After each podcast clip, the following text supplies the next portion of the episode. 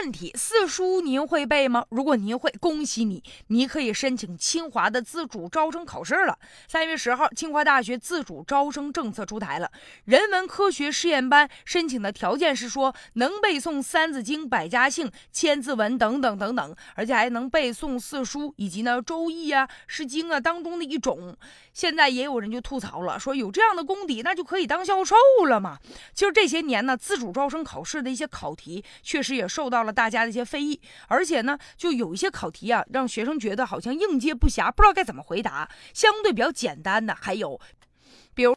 比如说呢，有一些人疯狂的去购买日本的马桶盖，博士生放弃工作卖牛肉面，对这样的问题你怎么看？这个当然呢是考验这个学生啊，除了说课本上的知识之外，你对社会的认知啊，你对一个新闻事件发生了，你有没有自己的观点和自己的态度啊？还有一些考题啊，让学生觉得更摸不着头脑。你比如说会问你说，五百 G 的电影拷到 U 盘上，U 盘的重量会不会增加？面包和馒头如果打擂台的话，谁？会赢，很多人纷纷就表示说，这样的考题出题人，你想？干嘛？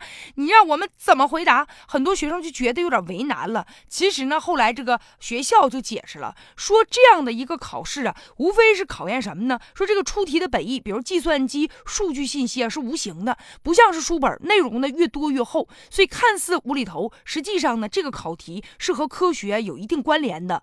有些网友也在开玩笑，有人说了：“嗨，真笨呐！人考你这题就是考验你的反应能力。假如 U 盘会变重的话。”话那人的脑袋装那么多东西，不早就扛不动了？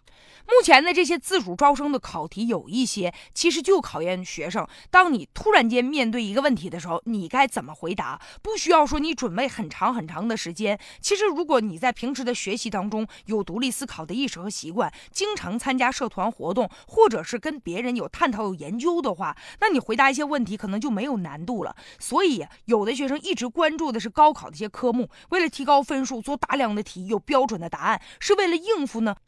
应试教育，但如果说面对发散型思维的时候，有的学生就不适应了。其实呢，考题的难易程度这是一方面，关键是我们比较担心的是，因为这样的题它没有一个标准的答案，所以说考官能不能说中他的心意就显得很重要了。如果你说的这个方向正好是考官说到他心眼里去了，这个就容易被挑中。所以这样选拔的随机性会不会就有点太强了呢？所以面对自主招生考试的时候，我们真正希望的就是考题题。